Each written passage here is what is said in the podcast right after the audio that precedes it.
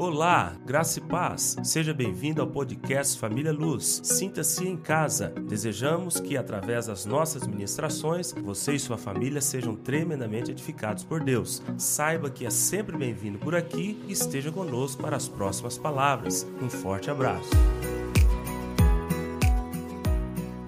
Voltando a um tema, amando como Jesus. E nós Vamos começar então com. Abra na sua Bíblia. Eu coloquei aqui, mas eu quero que você veja lá na sua Bíblia. Vocês querem conhecer o amor? Então lá diz: Nisto conhecemos o amor. Quer conhecer? Eu vou te apresentar o amor. Então tá aí. Você quer conhecer o amor? Está lá em 1 João capítulo 3, versículo 16. Seja interessante que em João 3,16, no Evangelho de João 3,16 diz: Porque Deus amou o mundo de tal maneira, né? E agora, em 1 João 3,16, ele fala: Nisto conhecemos o amor, que Cristo deu a sua vida por nós e devemos dar nossa vida pelos irmãos. Então, é esse sentimento mesmo de andar como ele andou, caminhar como ele caminhou, amar como ele amou. A grande confusão que nós temos hoje dentro da igreja é uma igreja procurando esse sentimento. Preste atenção que agora, agora que começa a mexer com a sua cabeça aí. O maior problema que enfrentamos com relação ao amor do céu, o amor eterno, o amor que Jesus amou, é os pastores, evangelistas, missionários ensinarem a igreja a procurar um sentimento. Não vai achar. Você não vai achar esse sentimento. Se você for procurar no mundo das emoções, na sua alma, você vai encontrar algo muito próximo que se chama paixão. Se você for procurar na sua alma algo que se aproxima do amor de Deus, você vai encontrar dois caminhos aí que são terríveis. Você vai encontrar paixão, que é o amor eros, é o amor, é o amor tátil, aquele que que você sempre vai querer algo em troca. Quando não for sexo, vai ser uma, uma via de mão dupla, em que você vai dar àquela pessoa o sentimento que ela pensa ser amor, e em troca você vai receber aquele sentimento que você pensa ser amor. Isso é paixão. Outras pessoas com um sentimento parecido e que ele tenta se maquiar com amor é apreço. Eu tenho um verdadeiro apreço pelo André, André Mota. Mas não é isso que Deus requer que eu tenha com relação a André Mota. Eu tenho que ter o André Mota o amor com que Jesus Cristo me amou. Então tem pessoas que têm apreço. Isso tem mesmo no, no, no meio familiar. Tem pais que não aprenderam o significado do amor aos filhos, eles têm apreço eles, eles, eles estabeleceram um valor e eles correspondem ao valor que aquela pessoa tem para ele. Então tem pessoas, matrimônios em que o homem casou-se com a mulher por um sentimento errado chamado paixão e prosseguiu no relacionamento com um sentimento errado chamado apreço. Esse casamento, eles, ele anda na corda bamba, porque ele é suscetível à separação a qualquer momento, porque tanto paixão quanto apreço tem prazo de validade. Se você mexer demais nesta nesse parafuso, a rosca espana. Por quê? Porque foi ensinado de maneira errada sobre o verdadeiro sentido e o que significa realmente o que significa amor. Você conversa com alguns casais, eu já conversei com N casais, Paulo vai experimentar isso agora no decorrer do seu ministério, o que significa lidar com tantos casais, e você consegue perceber que alguns entram para o meu gabinete, nunca entenderam o significado da palavra amor.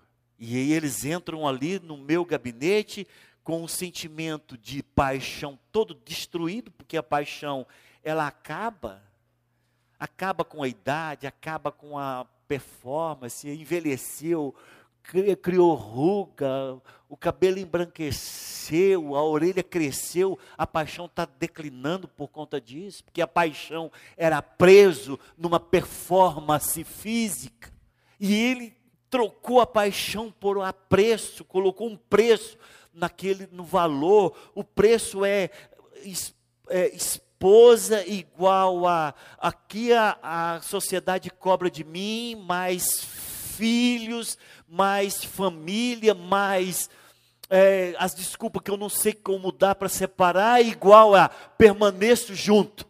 Esse é o apreço.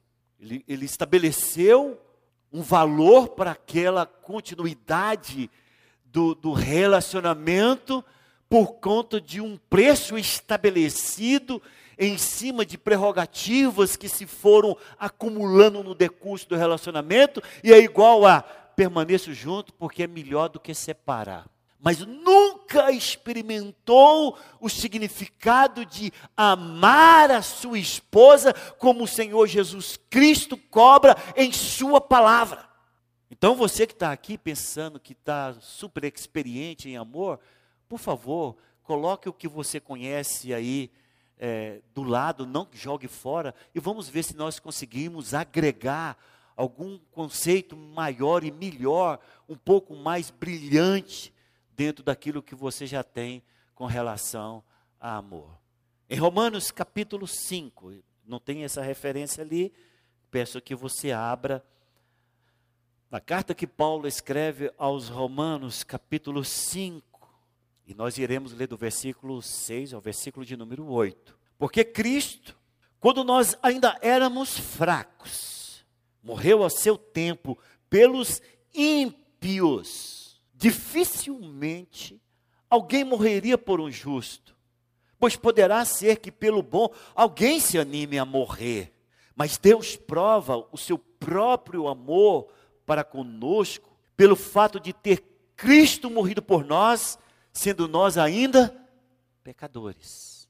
O amor que Deus propõe derramar em você não é um sentimento equilibrado por emoções consolidadas em respostas plausíveis daquilo que você chama a soma das virtudes que me leva a ter. Não, não é isto. O Senhor olhou para mim, o Eibe, olhou para você, viu em nós trapo de imundície, sem nenhuma perspectiva de pagar a Ele esse amor. Olhou para mim, olhou para você, entendeu? Se fosse para, pela ótica humana, Abe, ele acabava de matar. Mas o Senhor olhou para mim e para você e disse: Eu vou morrer por vocês. Eu pergunto para você: onde que existe tal amor? Aonde você encontra? Vendido aonde? Pesado em qual armazém desse mundo? Qual químico produz essa enzima chamada amor, em que colocado em nós pode ser amado dessa forma? Não tem, meu irmão. Não tem. E outra coisa, ele nos amou quando nós ainda nem o amávamos como deveríamos amar hoje. Ele se entrega, porque todo mundo pensa que ele foi crucificado, não, ele se entregou. Ele não foi vitimado pela sociedade, não conspiraram contra ele, não. Ele sabia de tudo aquilo que haveria de acontecer e ele diz: Eu dou a minha vida. Evangelho de João, acompanhe na Bíblia, que isso é importante, cada versículo desse para entrar dentro de você. Evangelho de João, capítulo 10.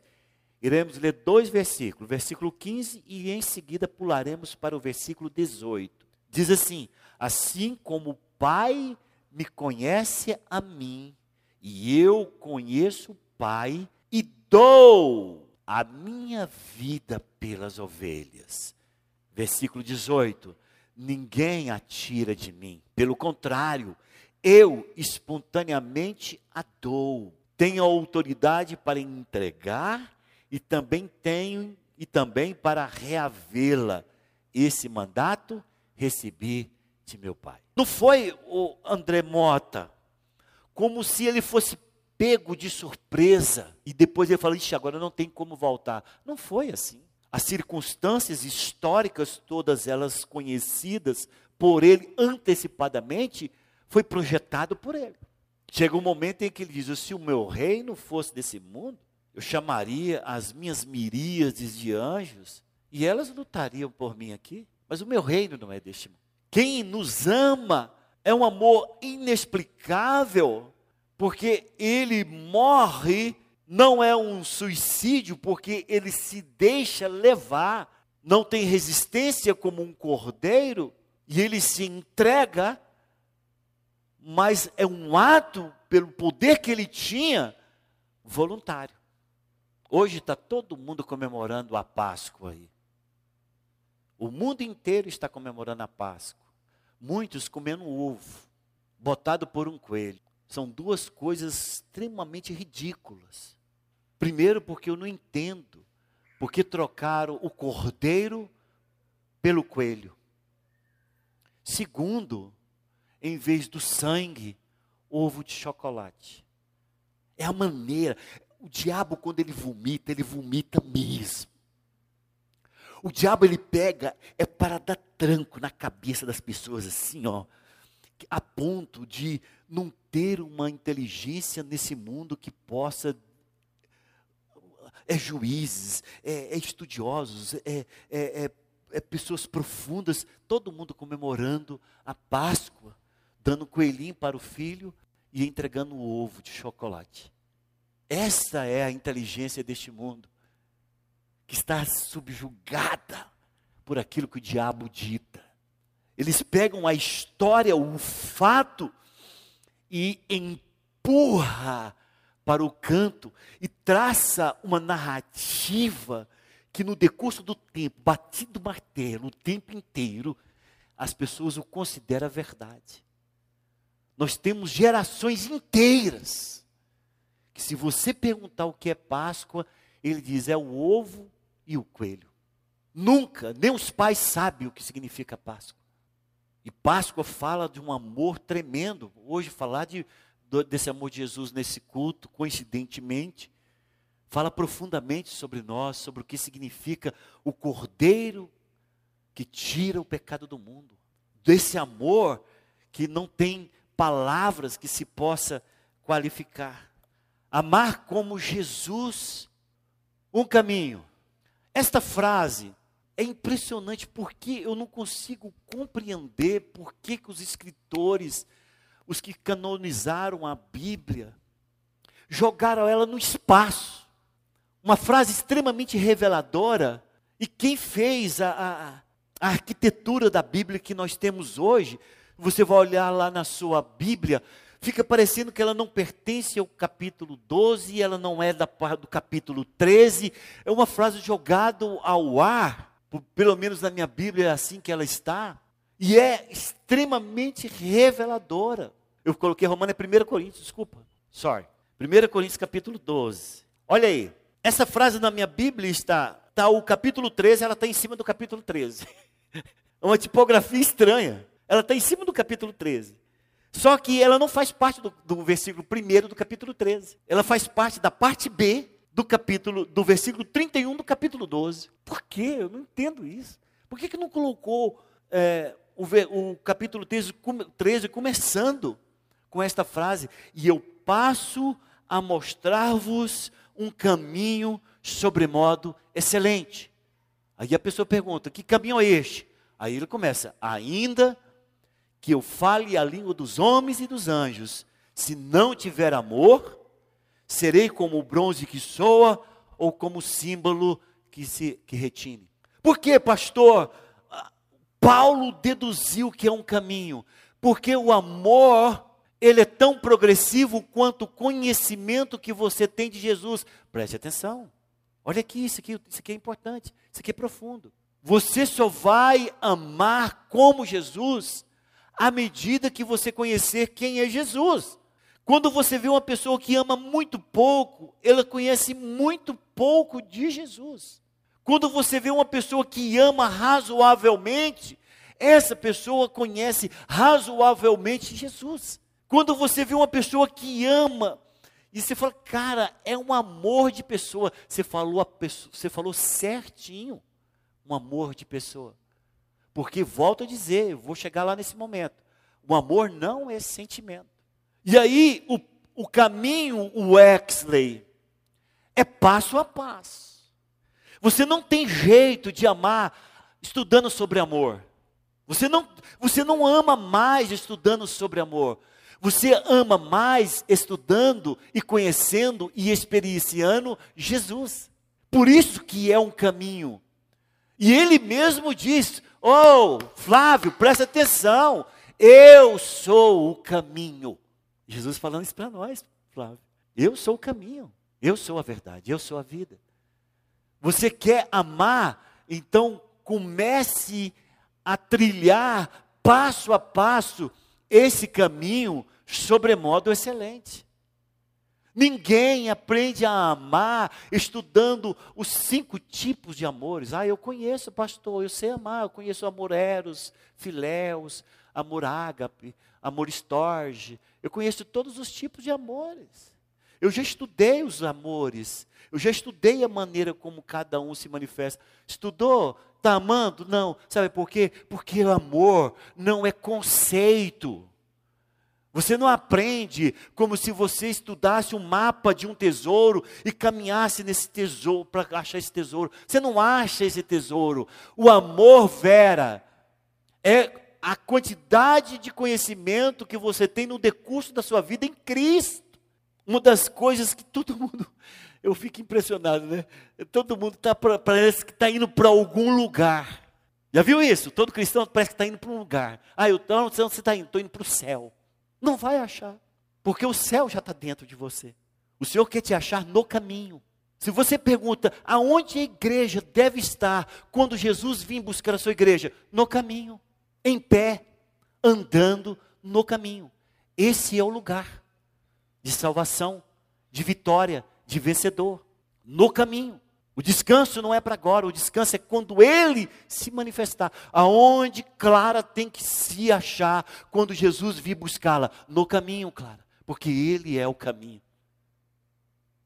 Fica parecendo meio confuso, mas não é. Quando você começa a palmilhar, quando você começa a andar aonde ele andou, você começa a ter os sentimentos em que as pessoas falam, cara, João Guilherme, como que você ama desse tanto, cara? Ele fala, eu amo? Eu, eu, que você falou? Como é que você ama desse tanto? Eu? Você está falando que eu amo? Glória a Deus, obrigado. Não percebe, sabe por quê? Porque quem está no caminho não tem condições de ficar se avaliando quanto amor ele tem, qual tipo de amor ele tem, qual o prazo da validade do amor que ele tem, porque é passo a passo, é uma conquista eterna em Cristo Jesus. Por isso é um caminho. 1 João capítulo 2, que foi o tema desta palavra. Vamos lá, voltamos lá, lá no finalzinho. 1 João, capítulo 2, versículo B. 5b, a parte B. E o versículo 6. Nisto sabemos que estamos nele. Dois pontos. Ó, um em cima e um embaixo.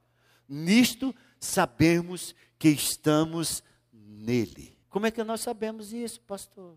Aquele que diz que permanece nele, esse deve deve também andar assim como ele andou. O que ele propõe é um caminho. O que ele propõe, Beatriz, são passos. Não vai cobrar de você um amor supersônico. Não, não. Ele quer um passo após o outro. Só isso que ele quer. O seu amor, ele não pode ser medido pelo de outrem. Ele não pode ser medido por quem quer que seja, o fulano, beltrano. Não. Ele só quer te encontrar andando como ele andou. Na sua, no seu passo. Não é no meu, não. É no seu passo. Passo a passo, no seu conhecimento com ele, na sua relação com ele, o seu amor vai dinamizando, vai crescendo, vai se tornando uma dinamite para explodir em mel sobre aquelas pessoas que talvez aproximam de você e precisa deste amor.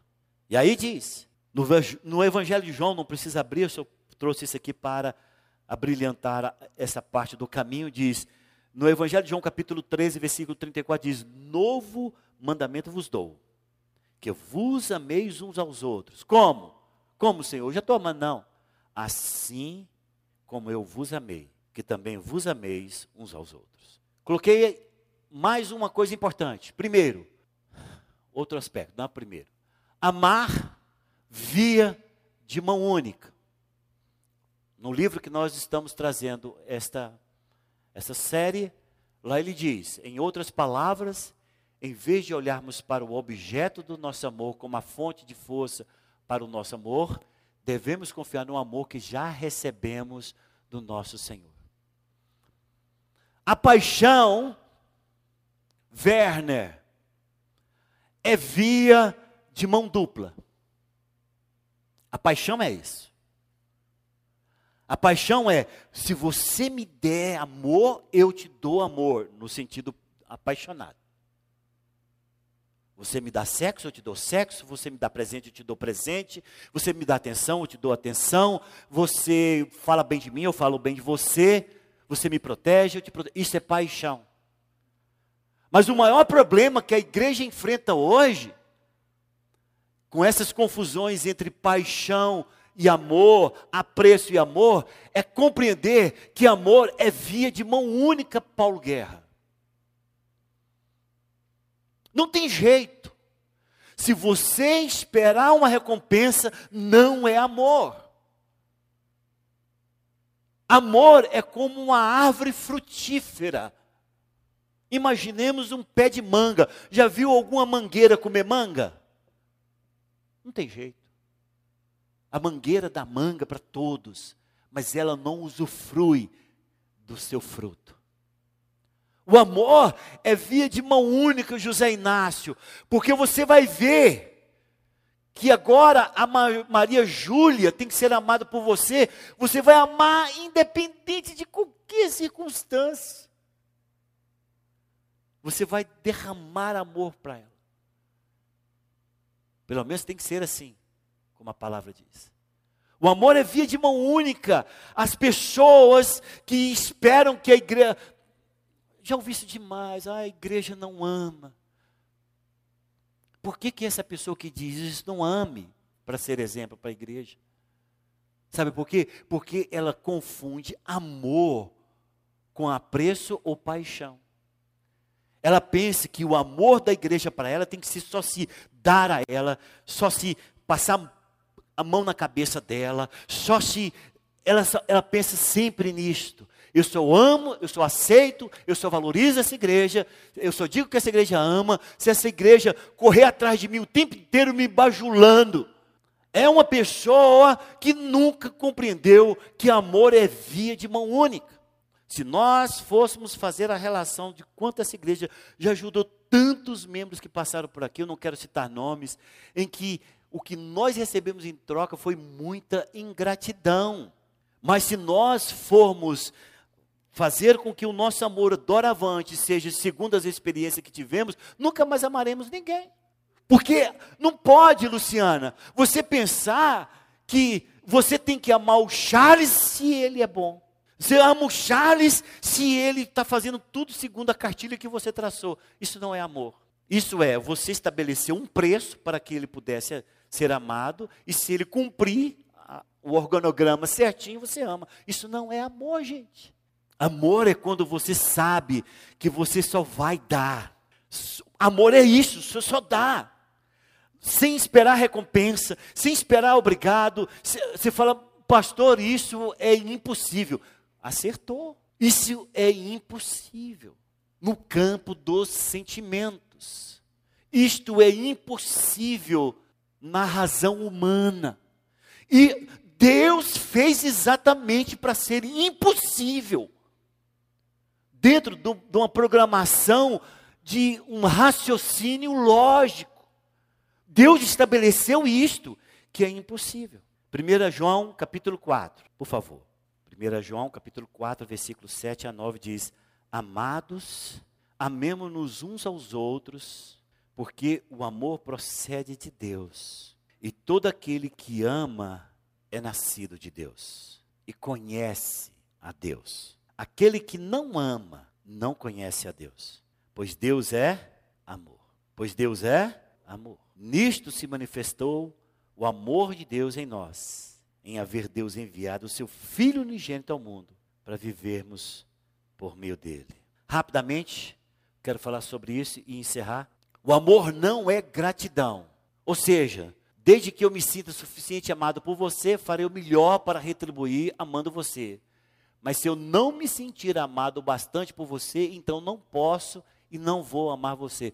Isso não é amor. Volto a dizer: se você estabelece o seu sistema de amor com base naquilo que as pessoas possam oferecer ou serem agradecidos, você não vai amar ninguém.